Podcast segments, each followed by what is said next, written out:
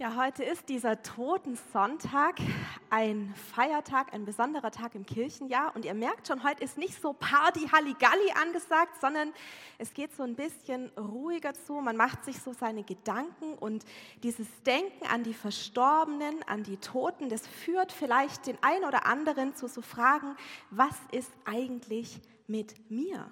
Ich werde ja höchstwahrscheinlich auch mal sterben. Was ist eigentlich, was passiert mit mir, wenn ich sterbe? Und habe ich Angst davor? Was macht denn der Tod mit mir? Was erwartet mich dann? Und was bedeutet dieses Ende meines Lebens, dass das unweigerlich begrenzt ist? Was bedeutet es denn für mein Leben? Hat es irgendwelche Auswirkungen? Und ich bin grundsätzlich eher so ein positiver Mensch. Ich versuche da dann auch was Gutes draus zu ziehen aus diesem Nachdenken. Aber der ein oder andere mag sich vielleicht beim Nachdenken über so ein Thema, über solche Fragen eher unwohl fühlen. Oder vielleicht auch eine Herausforderung da drin sehen. Es gibt sogar Menschen, die mit dem Tod und mit der Endlichkeit am liebsten gar nichts zu tun haben möchten. Die versuchen das so weit wie möglich auszublenden, zu verdrängen. Das Problem ist, es funktioniert nur begrenzt. Denn die Regeln sind für uns alle gleich. Sterben ist ein Thema und früher oder später ereilt es uns alle. Und mir ist das ganz bewusst geworden, ähm, als unsere kleine Tochter geboren ist. Das war so vor ungefähr viereinhalb Jahren. Und äh, da ging es für meinen Mann und für mich um die Frage, was passiert eigentlich, wenn der Worst Case eintritt? Also sollten wir beide durch irgendwie einen Unfall oder sonst was plötzlich unvermittelt sterben, aus dem Leben gerissen werden, wie und wo, bei wem soll unsere Tochter dann aufwachsen? Und ich sag's dir, die Frage, die hat mich echt fertig gemacht. Darüber so nachzudenken, wie mein kleines, mega süßes, schnuckliges Kind äh, irgendwann die ersten Schritte geht, anfängt zu sprechen und ich werde das vielleicht nicht sehen. Ey, allein dieses Szenario in meinem Kopf hat mich echt schon zum Weinen gebracht und das war nicht einfach. Und das, obwohl ich doch Christin bin. Und falls du dich auch als Christ bezeichnest, dann könnte man ja meinen, wir Christen sollten irgendwie easy mit dem Tod umgehen können, denn Jesus war ja da, Jesus hat den Tod besiegt, er hat uns den Zugang zum ewigen Leben ermöglicht. Wir haben die ultimative Aussicht, dass wir im Himmel in wunderbar hergerichteten Wohnungen abhängen und chillen können, dass wir da wieder vereinigt werden mit all unseren verstorbenen Lieben und dass wir einfach eine gute Zeit haben werden. Das heißt, es geht so um den Wimpernschlag von ein paar Jahrzehnten, in denen ich vielleicht im schlechtesten Fall von meiner Tochter getrennt wäre, sie noch hier, ich schon da, und dann könnten wir in der Ewigkeit zusammen rumhängen. Das Problem ist, dass dieses Gedankenspiel einen sehr großen Unsicherheitsfaktor hat, weil, ich habe jetzt gerade gesagt, wir können in Wohnungen rumhängen, das ist so ein Bild, was man in der Bibel findet, aber diese Ewigkeit bei Gott, die können wir uns eigentlich nicht genau vorstellen. Das, was, der, was die Bibel da so an Hinweisen liefert, ist irgendwie bildhaft, manchmal verwirrend, manchmal sogar abschreckend. Ähm, wir wissen eigentlich nicht so wirklich, was kommt auf uns zu. Wir stellen uns vielleicht sogar komische Sachen vor, haben dann irgendwie keinen Bock drauf. Ähm, auf jeden Fall scheint dieser Himmel, diese Ewigkeit etwas zu sein, was unsere Denkmöglichkeiten übersteigt. Dieser Himmel, der ist eine andere Dimension, eine andere Wirklichkeit als das, was wir jetzt hier als unsere Realität wahrnehmen. Und trotzdem, trotzdem gehört der Tod dazu und man kann dieses Thema nicht ausblenden. Und deswegen haben wir uns dann tapfer durchgewurschtelt, mein Mann und ich. Wir haben ein Testament verfasst mit allen notwendigen Verfügungen, Vollmachten. Äh, wir haben uns voll damit beschäftigt und haben bestimmt, bei wem unsere Tochter dann aufwachsen soll. Und wir haben diese ganzen letzten Dinge geregelt. Und das hat mir so eine Art von Ruhe verschafft, dass ich mir denke, boah, das fühlt sich irgendwie gut an. So, ich bin der Verantwortung für mein Kind gerecht geworden und habe sogar für solche Szenarien irgendwie eine Art von Absicherung geschaffen. Und ich habe dem Feind, dem Tod sozusagen ja, ins Auge geblickt, ihn vielleicht nicht besiegt, aber immerhin habe ich ihm erfolgreich die Stirn, zumindest für diesen Fall, geboten. Es hat sich irgendwie gut angefühlt. Und die Auseinandersetzung mit dem Tod, die kann tatsächlich was Gewinnbringendes sein, wo man vielleicht auch so äh, was rausziehen kann. Und das bringt für mich einen Mann sehr gut auf den Punkt, nämlich Steve Jobs, Gründer von Apple. Der war 2005 eingeladen, vor den Absolventen von der Stanford University zu sprechen. Und das Interessante daran ist, dass er zu diesem Zeitpunkt bereits eine Diagnose erhalten hatte, nämlich die von Krebs, an der er später dann auch verstorben ist. Und er sagt in dieser Rede, der Tod ist höchstwahrscheinlich die beste Erfindung des Lebens. Ziemlich steile These. Und ich glaube, dass da äh, eine ganz besondere Erkenntnis dahinter steckt, nämlich, dass Leben und Tod nur in Abhängigkeit voneinander existieren, so wie Licht und Dunkel, so wie Gesundheit und Krankheit oder Freude und Trauer. Es sind diese Gegensatzpaare, die es einfach nicht jeweils einzeln gibt. Man kann nicht nur das Gute haben, es gehört immer jeweils das Gegenteil auch dazu. Und klar, das weiß vielleicht jeder, also vom Kopf her, so rein rational ist das jetzt nichts Bahnbrechendes, aber ich glaube, wenn man das tief in sich drin erkennt und diese Erkenntnis auch anwendet, dann könnte das tatsächlich gewaltige Effekte für unser Leben haben. Und das Leben kann ein besseres werden, wenn man sich dessen Ende des Todes bewusst ist. Und dieses tiefe Wissen, das hatte man uns im Mittelalter äh, ein bisschen voraus. Man hatte damals so ein Motto, so ein Slogan, der lautete Memento Mori, lateinisch für Gedenke des Todes sei dir deiner Sterblichkeit bewusst. Und das hatte damals auch ganz praktische Auswirkungen. Tod war jetzt nicht so ein Randthema für ein, zwei Feiertage im Jahr, sondern es war wirklich ganz präsent. Man hat sich damit total beschäftigt ähm, und äh, versuchte irgendwie sein Leben so zu regeln, äh, dass der Eintritt in den Himmel auf jeden Fall gelingen kann. Also Himmel, Hölle und so, das war damals schon echt ein großes Ding. Und ja, das nahm dann auch so leicht äh, schräge Formen an. Man denkt so an den Ablasshandel oder vielleicht auch an die Nottaufen, wo ja tatsächlich Babys äh, während der Geburt im Geburtskanal noch schnell getauft wurden und manchmal erst dadurch gestorben sind, weil dann da Verunreinigungen reinkamen. Also ich möchte das jetzt nicht alles wieder so haben wie früher, aber ich glaube, diese Präsenz dieses Themas wieder ein bisschen mehr hochzuholen und diese Fragen von damals auch für heute noch als relevant zu bewerten, das kann durchaus was bringen. Diese Frage, welche Dinge haben auch im Angesicht der Ewigkeit noch Bestand? Wie kann ich mein Leben in diesem Bewusstsein positiv gestalten? Was lasse ich vielleicht besser sein oder bringe es zumindest wieder in Ordnung? Und worauf lege ich stattdessen Wert? Was ist vergänglich und was bleibt? Welche Dinge haben auch im Angesicht der Ewigkeit noch Bestand? Und deswegen wird der Totensonntag ja auch Ewigkeitssonntag genannt. Und mir persönlich gefällt der Titel ein bisschen besser. Bei der Reflexion und bei der Beschäftigung mit dieser ganzen Thematik hat mich eine Person in der Bibel ganz besonders inspiriert, und zwar Mose.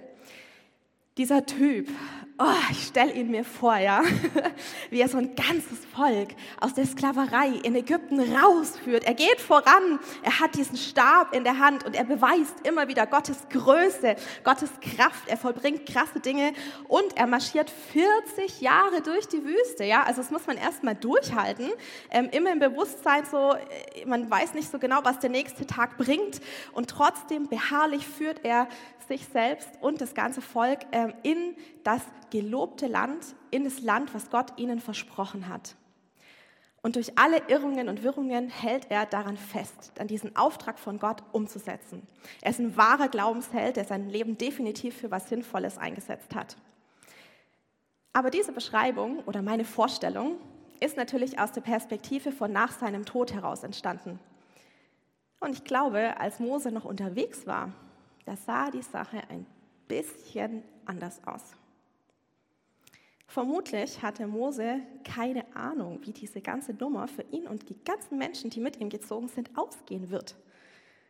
Und die Situation war jetzt auch nicht unbedingt traumhaft.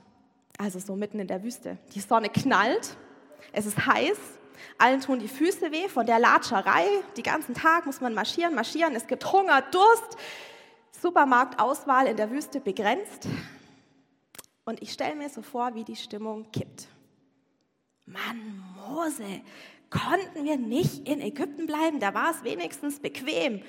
Da hatte ich ein Dach über dem Kopf, da hatte ich ein Bett, da gab es was zwischen die Zähne, vielleicht auch keine Supermärkte, aber immerhin, da war was. Und jetzt haben wir nichts mehr und latschen hier rum. Ich habe keinen Bock mehr. Ich pfeife auf das gelobte Land. Und Mose steht da angesichts dieser vielen schlecht gelaunten Menschen und in seiner Haut möchte ich nicht stecken. Es ist seine Verantwortung, dass nicht alle durch den Hungertod sterben, sondern dass sie den richtigen Weg finden. Welche Optionen hat Mose jetzt? Supermarkt ist ja keine, also hat Mose eigentlich nur noch eine Wahl. Er besinnt sich auf denjenigen, der ihn beauftragt hat, dieses Abenteuer überhaupt zu wagen. Er erinnert sich daran, dass dieser Auftraggeber ihm seine Hilfe zugesagt hat.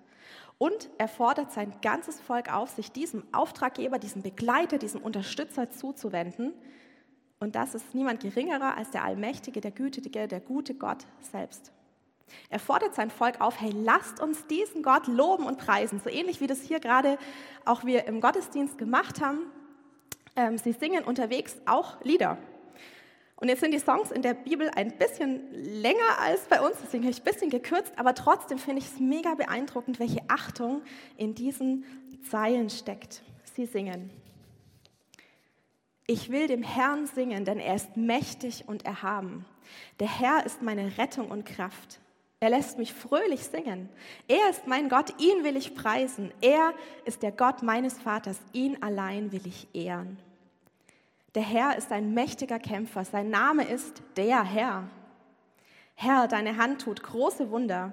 Du bist mächtig und erhaben. Herr, wer unter allen Göttern ist dir gleich? Wer ist wie du, herrlich und heilig? Wer tut Wunder so wie du? Voller Liebe führst du uns, dein Volk, das du gerettet hast. Mit großer Macht leitest du uns bis zu dem heiligen Ort, an dem du wohnst.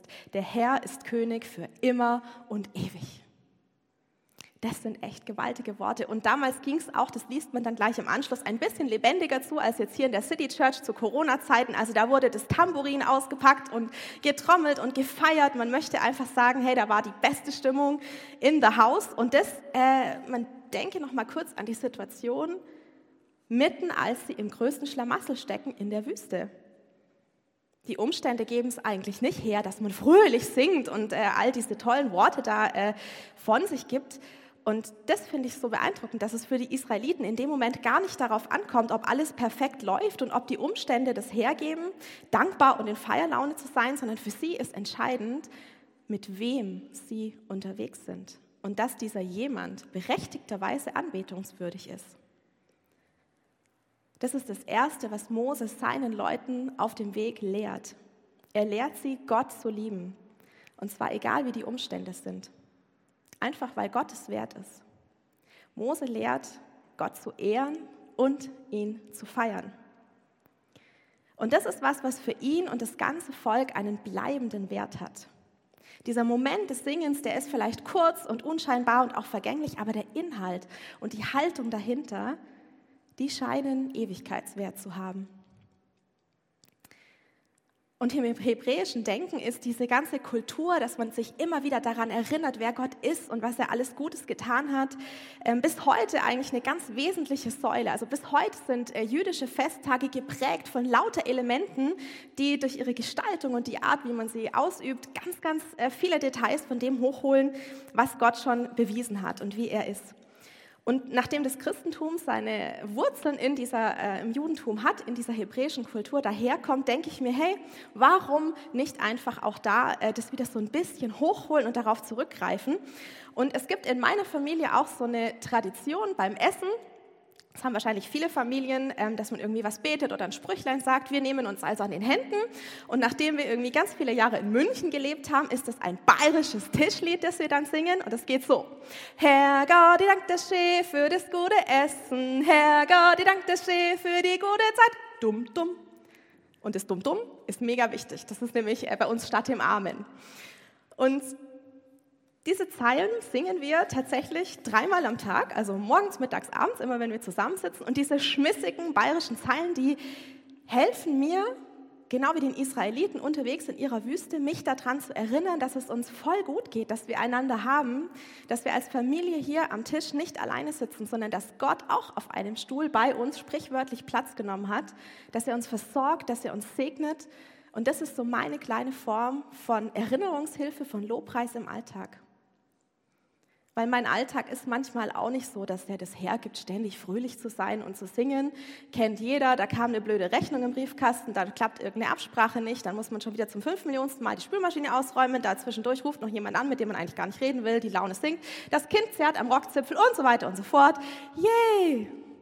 Und deswegen glaube ich, ist es gut, wenn man sich bewusst immer wieder solche Momente reserviert, sich selber zu erinnern. Und vielleicht hast du auch Lust, das mal für dich zu überlegen, hey, wo und wie und wann habe ich denn in meinem Alltag die Möglichkeit, Gott zu lieben, zu ehren und zu feiern? Und auf dem Weg der Israeliten geht es dann Gott sei Dank, also im wahrsten Sinne des Wortes Gott sei Dank, auch mit einem reich gedeckten Tisch weiter. Ähm, für ein ganzes Volk fällt jeden Tag Manna vom Himmel. Gott lässt Brot regnen, eine reichliche Ration für jeden. Und das 40 Jahre lang. Was für ein Marathon. Das heißt, Gott war über diesen ganzen Marathon hinweg jeden Tag immer wieder einer, der gesagt hat, hey, ich beweise euch, ich bin immer noch da, ich bin treu an eurer Seite. Und Mose, ihr Anführer, lernt sein Volk noch eine zweite Lektion. Und dazu führt er sie zum Berg Sinai. Das ist dieser Berg, an dem sie Gott begegnen und an denen Gott ihnen das wichtigste Heiligtum überreicht, ähm, das sie überhaupt bekommen können, das sie auch dann immer mit sich rumtragen, nämlich die Gesetzestafeln, wo die zehn Gebote draufstehen. Und als sie das sind, kurz bevor sie die bekommen, heißt es, Früh am Morgen des dritten Tages begann es zu donnern und zu blitzen. Eine dichte Wolke umhüllte den Berg und man hörte den lauten Klang eines Widderhorns. Die Israeliten im Lager zitterten vor Angst. Mose führte sie aus dem Lager Gott entgegen und sie stellten sich am Fuß des Berges auf. Der Berg Sinai war in dichten Rauch gehüllt, denn der Herr war im Feuer herabgekommen. Rauch stieg aus wie aus einem Schmelzofen und der ganze Berg bebte. Das Horn tönte immer lauter. Mose redete und Gott antwortete ihm mit lauter Stimme. So kam der Herr herab auf den Gipfel des Berges Sinai. Von dort rief er Mose zu sich und Mose stieg auf den Berg. Ich habe mich ja schon öfters gefragt, warum eigentlich immer nur Mose mit Gott redet. Also ich meine, die Israeliten könnte doch jeder eigentlich sein Ding selber mit Gott so regeln, aber wenn ich das hier lese, scheint es mir irgendwie, dass Mose der Einzige war, der genug Mumm hatte, das tatsächlich auch zu machen. Dafür wurde er ja von Gott auch ausgewählt. Und die Israeliten?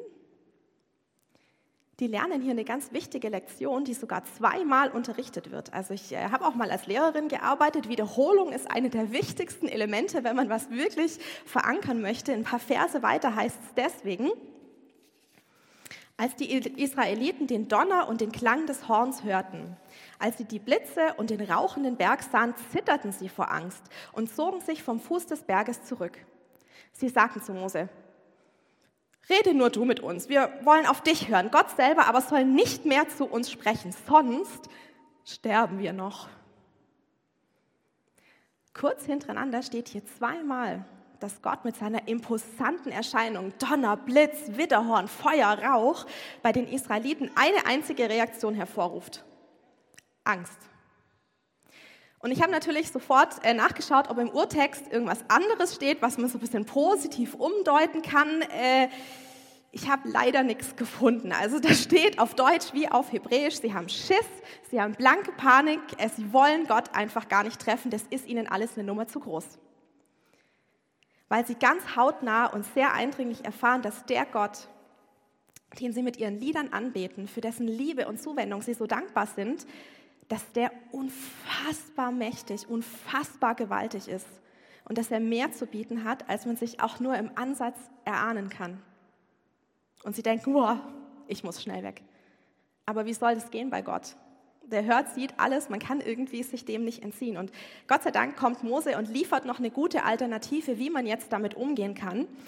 Er beruhigte sie, habt keine Angst. Gott ist gekommen, um euch auf die Probe zu stellen. Er will, dass ihr Ehrfurcht vor ihm habt und keine Schuld auf euch ladet. Das Volk blieb in einiger Entfernung vom Berg stehen. Nur Mose näherte sich der dunklen Wolke, in der Gott war. Gott wollte also anscheinend durchaus Eindruck machen, aber nicht um den Israeliten Angst und, äh, einzujagen und sie zum Wegrennen zu bewegen, sondern er wollte ihnen den nötigen Respekt einflößen. Und wenn ich so an meinem Esstisch sitze und Herr Gott, dank dir schön, äh, vor mich hinschmettere mit meiner Familie, dann ist vielleicht diese flapsige bayerische Art vollkommen okay, weil wir einfach sein dürfen, wie wir sind, aber es ist irgendwie auch nur so die halbe Wahrheit. Wir haben es bei Gott nicht mit so einem netten bayerischen oder schwäbischen Onkel zu tun, ähm, der immer, wenn wir uns mal irgendwie nicht so gut fühlen, dann kommt und sagt, gutzi, gutzi, gutzi, alles wieder okay und so, sondern dieser Gott ist ein Gott, der alles kann, der alles vermag und der, auch wenn wir über unseren Alltagsfrust hinweg mal in echte Not, in eine Bedrängnis geraten, der dann auch weiterhelfen kann. Da würde der Gutzi-Gutzi-Onkel nämlich nichts mehr äh, ausrichten können. Das heißt, mit mir am Tisch sitzt ein allmächtiger und alles überragender Gott, der Schöpfer von Himmel und Erde, der Herrscher über Leben und Tod. Er weiß alles und er kann alles. Und ich finde, wenn man das so betrachtet, dann ist Ehrfurcht fast schon eine logische Konsequenz. Das ist das, was Moses zweite Lektion beinhaltet. Gott zu fürchten, nicht Angst zu haben, aber Ehrfurcht vor ihm zu haben. Sozusagen den nötigen Respekt. Wenn ich mich mit so großen Männern wie Mose oder auch Frauen in der Bibel beschäftige, dann äh, die so essentielle Dinge gelehrt haben und gelebt haben, dann ruft es in mir immer zwei Reaktionen vor. Und zwar beide, sofort hintereinander. Reaktion 1, oh Mann, so werde ich nie sein. Reaktion 2, hey, das kann ich auch, jetzt erst recht. Meine Situation ist nämlich momentan wie folgt. Ich bin äh, auf einen wirklich äh, kleinen, man könnte sagen minimalsten Einflusskreis beschränkt. Ich bin seit fast fünf Jahren zu Hause als Hausfrau, als Mutter, beschönigend gerne mal Familienmanagerin genannt. Äh, aber es gibt halt leider höchstens zwei Fans, die ich begeistern kann. Mann, Kind, fertig. Und Juche, seit einiger Zeit darf ich in meinem alten Beruf wieder arbeiten. Ich darf in der Mini-Church, in der City Church mit dabei sein, in einem Minijob. Und nicht falsch verstehen, ich liebe das, ähm, ich weiß meine Chance zu nutzen, aber hey, Minijob bedeutet einfach mal sechs Stunden die Woche. Das ist ja nichts, das ist nicht die Welt. Und ich werde nie so ein Mose oder ein Steve Jobs sein, den man über seinen Tod hinaus noch zitiert. Das werde ich nie schaffen. Aber ich könnte meine Situation auch ganz anders einschätzen. Mir sind zwei Menschen 24 Stunden, sieben Tage die Woche anvertraut und Sie kriegen mit, wie ich meinen ganz banalen Alltag gestalte, worauf ich Wert lege, was ich ihnen vorlebe, was ich mitgebe. Und ich darf sie begleiten, ich darf sie unterstützen, ermutigen, freisetzen. Ich darf meiner Tochter Werte und einen Glauben vermitteln, der auch mein Fundament ist. Und ich bin herausgefordert, mich eigentlich in all diesen banalen Popanz immer wieder auf Gott zu besinnen und ihn zu fragen, hey, was willst du denn von mir? Was kann ich Gutes bewirken? Was ist sein Auftrag an mich? Und ich darf sogar in einer lebendigen Gemeinde mitarbeiten, mich mit anderen Menschen austauschen, sinnvolle Projekte unterstützen und vieles, vieles mehr. Ich habe ja noch ein größeres Umfeld, Familie, Freunde. Und wenn man das so betrachtet, dann ist mein Auftrag mindestens so wichtig wie der von Moses, Steve Jobs oder sonst wem. Ich glaube, es kommt darauf an, wie ich es wahrnehme. Ob die Basis darin besteht, was Moses gelehrt hat. Gott gleichermaßen zu lieben und aber auch ihn zu fürchten, Ehrfurcht zu haben und mit diesem Gott kooperieren zu dürfen. Das könnte die Grundlage für mein Leben sein. Das würde einen gewaltigen Unterschied machen. Und hier geht es zum einen natürlich auch um ein Wertegerüst, das unser Leben stützt, als Basis für Entscheidungen, für Prioritätensetzungen, sich auf das Gute auszurichten. Aber ich glaube, es ist sogar noch mehr als das. Es ist dieser große, dieser gewaltige, dieser unlimitierte Gott, der sich dazu herablässt, möchte man fast schon sagen, uns kleine Menschlein, die im Vergleich dazu irgendwie so lächerlich gering und unbedeutend erscheinen, mit in sein Boot zu holen. Gott sieht sein Ding nicht alleine durch, sondern er möchte uns als Verbündete haben. Er überlässt uns die Erde, damit wir sie gut und in seinem Sinne verwalten, weitergestalten, Dinge kreieren. Wir können diese göttliche Schaffenskraft nutzen, die uns mitgegeben ist. Wir haben den Heiligen Geist, den wir haben, um Dinge zu bewirken, um zu kooperieren. Und wir können im Grunde nichts Geringeres tun, als den Himmel Stück für Stück schon jetzt auf die Erde zu holen. Okay, klingt ein bisschen hochtrabend, aber ich finde es trotzdem cool, den Himmel auf die Erde zu holen. Und im Ernst, also wenn wir uns mit der Ewigkeit beschäftigen, dann geht es eben nicht um das, was irgendwann mal nach dem Tod kommt, kein Mensch weiß es, sondern ich glaube, es geht schon um das Während des Lebens, um das Hier und Jetzt und es kann Auswirkungen haben. Wir können hier in unserem Leben Dinge in den Mittelpunkt stellen, die charakteristisch für diesen Himmel, für dieses ewige Leben nach dem Tod sind. Zum Beispiel Sachen wie Nähe zu Gott, Liebe, Gemeinschaft, Frieden, Heil, wir können diese bleibenden Werte verfolgen und wir können unsere Mitmenschen und die Welt im Allgemeinen positiv beeinflussen. Und nicht, weil wir das irgendwie sollten, weil wir alles richtig machen sollten, sondern weil wir es dürfen. Weil Gott sich entschieden hat, dich will ich mit dabei haben. Er ermutigt uns und er setzt uns frei, das zu tun. So lautet der Auftrag, auf den wir uns einlassen können.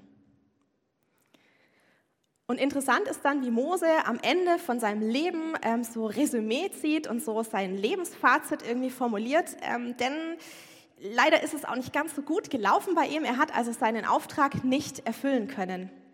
Ähm, er wird selbst nicht ins gelobte Land eintreten dürfen. Mose ist nämlich überhaupt nicht dieser strahlende Superheld, der immer alles richtig gemacht hat, alles wusste, alles konnte, super aussah, die Frisur saß, sondern Mose hat es einmal ziemlich verkackt. Er hat ein Wunder vollbracht, ähm, eigenmächtig, um Gottes Kraft zu zeigen. Aber Gott hatte eigentlich gesagt, mach's anders. Und er hat sich entschieden, nee, äh, mache ich anders. Wenn ihr das mal nachlesen wollt, steht in 4. Mose 20. Und ähm, die Konsequenz ist, dass Gott sagt so, mein Lieber, das war es jetzt nicht so du wirst nicht ins gelobte Land gehen. Und als er am Lebensende da ist, ist auch das ganze Volk noch nicht im gelobten Land und sein Lebensfazit könnte eigentlich ziemlich deprimierend ausfallen. In Gott, der leeren Versprechungen, also jetzt darf ich da doch nicht hin, die Israeliten sind auch noch nicht da, ähm, die Israeliten überhaupt ein Haufen demotivierter Loser, ich meine unterwegs ständig dieses Hin und Her, kein Supermarkt, gezweifelt, gemeckert, immer noch nicht da mein Lebenswerk ein totaler Misserfolg. Ja, ich konnte meinen Auftrag nicht erfüllen. Mose könnte frustriert, verbittert und verzweifelt enden angesichts dem, was er nicht geschafft hat. Aber das Gegenteil ist der Fall. Seine letzten Worte lauten, keiner gleicht dem Gott Israels, der zu seinem geliebten Volk steht. Majestätisch fährt er am Himmel dahin und kommt euch auf den Wolken zu Hilfe. Er, der ewige Gott, breitet seine Arme aus, um euch zu tragen und zu schützen. Er hat eure Feinde besiegt und euch befohlen, sie zu vernichten. Ihr Israeliten lebt in Ruhe und Sicherheit. Niemand stört euren Frieden, ihr Nachkommen von Jakob.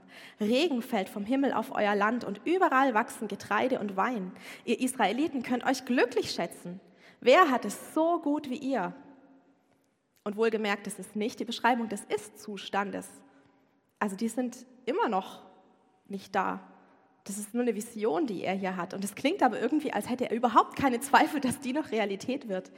Ihr seid das Volk, das der Herr gerettet hat. Er beschützt euch wie ein Schild und im Kampf ist er euer Schwert. Er bringt euch zu hohem Ansehen. Eure Feinde müssen sich vor euch verbeugen und ihr besitzt ihr ganzes Land. Mir fallen hier ehrlich gesagt gleich mehrere Sachen auf, die ich echt bewundernswert finde, weil sie einfach nicht selbstverständlich sind. Das erste, Mose liebt Gott. Er ehrt, er feiert ihn. Das zweite, Mose fürchtet Gott, er hat Ehrfurcht vor ihm. Er verkörpert also diese beiden Dinge, die er selber gelehrt hat. Er ist sein bester Schüler, ein richtiger Streber, wenn man so will. Aber sogar noch was Drittes, seine Perspektive geht über das Sichtbare hinaus. Er sieht eben nicht das gelobte Land unter seinen Füßen, sondern immer noch diesen staubigen Boden. Aber Mose lässt sich von diesen äußeren Umständen nicht kleinkriegen. Er legt bei seinem Resümee auf was ganz anderes Wert, nämlich darauf, ob es ihm gelungen ist, ein Stückchen Himmel auf die Erde zu holen. Ob er sein Leben als Erfolg verbuchen kann, weil er innerlich auf die richtigen Dinge gesetzt hat. Und dafür ist es gar nicht so entscheidend, ob die äußerliche Mission schon abgeschlossen ist. Diese innerlichen Dinge, die Früchte seiner Arbeit, das sind tatsächlich ewigkeitsbedeutsame Dinge. Nähe zu Gott, Liebe, Gemeinschaft, Frieden. In diesen Dingen ist er selber gewachsen und alle Menschen, die er angeführt hat, hat er auch versucht, genau darin zu trainieren, dass sie immer noch fester mit Gott verbunden sind. Vielleicht sogar fester als je zuvor. Und viel später, wir lesen das dann erst im zweiten Teil der Bibel, im Neuen Testament, werden nach Mose ganz ähnliche Früchte beschrieben. Man nennt sie die Früchte des Heiligen Geistes. Die stehen im Galaterbrief. Da heißt es, dagegen bringt der Geist Gottes in unserem Leben nur Gutes hervor. Liebe, Freude und Frieden, Geduld, Freundlichkeit und Güte, Treue, Nachsicht und Selbstbeherrschung. Das sind Dinge, die uns selber betreffen, unseren Charakter, aber sie wirken sich eben auch auf unser Umfeld aus. Und es entstehen wie so kleine Schätze, die die Möglichkeit haben, auch in der Ewigkeit, auch über unseren Tod hinaus, noch zu funkeln und zu strahlen, weil sie auch dann weiterhin noch eine Rolle spielen werden, zumindest für Gott. Und wenn man diese Früchte, diese funkelnden Schätze am Ende seines Lebens schon sehen kann, dann glaube ich, dass das Lebensfazit durchaus positiv ausfallen kann, egal wie erfolgreich man vielleicht war. Und in Moses Fall könnte man echt sagen, okay, der Weg war wohl das Ziel. Ähm, erst recht, wenn man dann die Geschichte Israels weiterverfolgt. Sie kommen dann irgendwann mit Josua in dieses gelobte Land, aber sie wurden da nicht so wie im Märchen, für immer und ewig lebten sie in Frieden und Glückseligkeit, sondern sie wurden dort wieder vertrieben, müssen ins Exil, das Volk wird auseinandergerissen. Also es geht so weiter bis heute eigentlich. Wir sind ja auch noch nicht in diesem perfekten Idealzustand. Und der Slogan stimmt also für uns im Grunde genommen auch noch. Der Weg ist das Ziel, aber ich würde diesen Slogan gerne noch erweitern, weil der Weg plus das Ziel sind das Ziel. Weil zum einen ist es natürlich entscheidend, dass wir auf dem Weg jetzt schon anfangen können und da einen Unterschied machen können. Aber das Gute ist auch, wir müssen auch nicht alles jetzt schon irgendwie schaffen. Und ähm, es gibt eben dieses Ziel noch, in dem alles dann zur Vollendung kommt. Das, was wir jetzt so stückchenweise haben, werden wir irgendwann im Überfluss genießen dürfen. Dieses ewige Leben, der Himmel, der perfekte Idealzustand ist ein Geschenk. Und das können wir uns nicht erarbeiten oder verdienen, sondern wir haben es schon bekommen durch Jesus. Und Gott wird letztlich dafür sorgen, dass wir das irgendwann mit ihm gemeinsam genießen können. Und manche haben ja durchaus Sorge oder wollen zumindest interessiert wissen, wie das eigentlich so ist. Also wie komme ich denn jetzt an dieses Geschenk ran? Wie kann ich in den Himmel kommen? Was muss ich tun? Und es gibt tatsächlich ähm, ein Kriterium, wie man sich mit dem Schenker gut stellen kann oder sich es eben auch vermasseln kann. Jesus erklärt es mal im Matthäusevangelium mit einem Bild und er sagt, das will ich euch sagen, was ihr für einen meiner geringsten Brüder oder für eine meiner geringsten Schwestern getan habt, das habt ihr für mich getan. Ich versichere euch, die Hilfe, die ihr meinen geringsten Brüdern und Schwestern verweigert habt, die habt ihr mir verweigert und sie werden der ewigen Strafe ausgeliefert sein. Aber die Gottes Willen getan haben, erwartet unvergängliches Leben. Das heißt, das Hier und Jetzt ist tatsächlich wichtig für das Irgendwann. Und ich glaube, das ist auch so eine der Motivationen ähm, für die Dinge, die wir letzten Sonntag beim Charity Sonntag versucht haben zu bewirken, Zuwendung für Menschen, die nicht das große Los gezogen haben in unserer Stadt. Und wenn man den Vertreterinnen und Vertretern zugehört hat aus den verschiedenen Organisationen, mit denen wir da kooperieren, haben fast alle gesagt, hey, das, was die meisten Menschen berührt, sind die Karten, dieses Handgeschriebene, die schöne Verpackung der Geschenke, dieses, hey, in meinem Herzen habe ich mich richtig tief darüber freuen können, dass mich jemand so wertschätzt. Und ich glaube, dass wir auch jenseits von solchen Gemeindeprojekten, von Jahreshighlights, solche Momente kreieren können und eine nicht ganz unwichtige Entscheidung treffen können. Machen wir uns eins mit diesem Gott? Werden wir sein Verbündeter, seine Verbündete? Und setzen wir uns dafür ein, den Himmel häppchenweise schon jetzt auf die Erde zu holen? Im Englischen sagt man dazu the way of life, also zu Deutsch der Lebensweg, aber auch die Lebensweise. Und die Frage möchte ich dir und mir heute stellen. Was könnte dein way of life sein? Willst du diese drei Tipps von Mose mitnehmen? Liebe zu Gott, Ehrfurcht vor Gott und die Früchte ernten, die diese Haltung hervorbringt. Die Früchte für dich selber und auch für andere mit den ganzen guten Auswirkungen, die das haben kann. Und ich glaube zutiefst, dass wenn wir uns an diese drei Tipps halten, dann kann wirklich was Großes entstehen. Und zwar in unserem popligen, mega banalen Alltag. Also wenn du nochmal zurückkommen willst äh, an meinen Flugschen Esstisch, du weißt, wie reagiere ich denn, wenn meine Tochter da mit dran sitzt, im besten Alter mit viereinhalb, Mama, ich mag keinen Blumenkohl. Und dann jammert sie auch noch rum, weil ihr Bauch angeblich drückt und sie den auf keinen Fall essen kann. Sie will lieber aufstehen, spielen. Und ich weiß genau, wenn ich sie jetzt gehen lasse, kommt sie wieder, wenn die Eltern den Blumenkohl aufgegessen haben ich will Schokolade, ich habe nämlich noch Hunger. Und es fängt in mir innerlich so zu brodeln an. Ja? Und ich denke mir, hey, mein Tag war lang, ich bin müde, jetzt habe ich noch gekocht, ich fühle mich nicht wertgeschätzt, ich habe keinen Bock auf diese Diskussionen und am Ende wird das Essen kalt und... Uh. Mögliche Reaktion 1, ich fahre meine Tochter an, berechtigterweise, was ist denn das für eine Art und schick sie in ihr Zimmer. Oder Möglichkeit Nummer 2, ich nehme sie auf den Schoß, ich streichle ihren Bauch, ich versuche sie zum Lachen zu bringen, ich biete an, dass ich für sie beten kann und ich check ab, was eigentlich wirklich ihr Bedürfnis ist. Ich glaube nämlich, dass es gar nicht um den Blumenkohl geht. Und klar, hier geht es auch um die Frage nach guter Erziehung oder guter Elternschaft, aber für mich geht es um, um viel mehr. Es geht um die Summe von diesen kleinen, von diesen kleinsten Dingen. Weil diese kleinsten Dinge in meinem Alltag, in deinem Alltag, da wo du in der Arbeit bist oder was auch immer deine minimalen Entscheidungen und Situationen sind, diese kleinen Dinge werden am Ende das große Ganze bilden. Und wenn ich mein Lebensfazit, mein Lebensresümee ziehen werde, werde ich genau darauf schauen, welches große Ganze ist denn entstanden. Bin ich zufrieden damit, woran ich mich orientiert habe?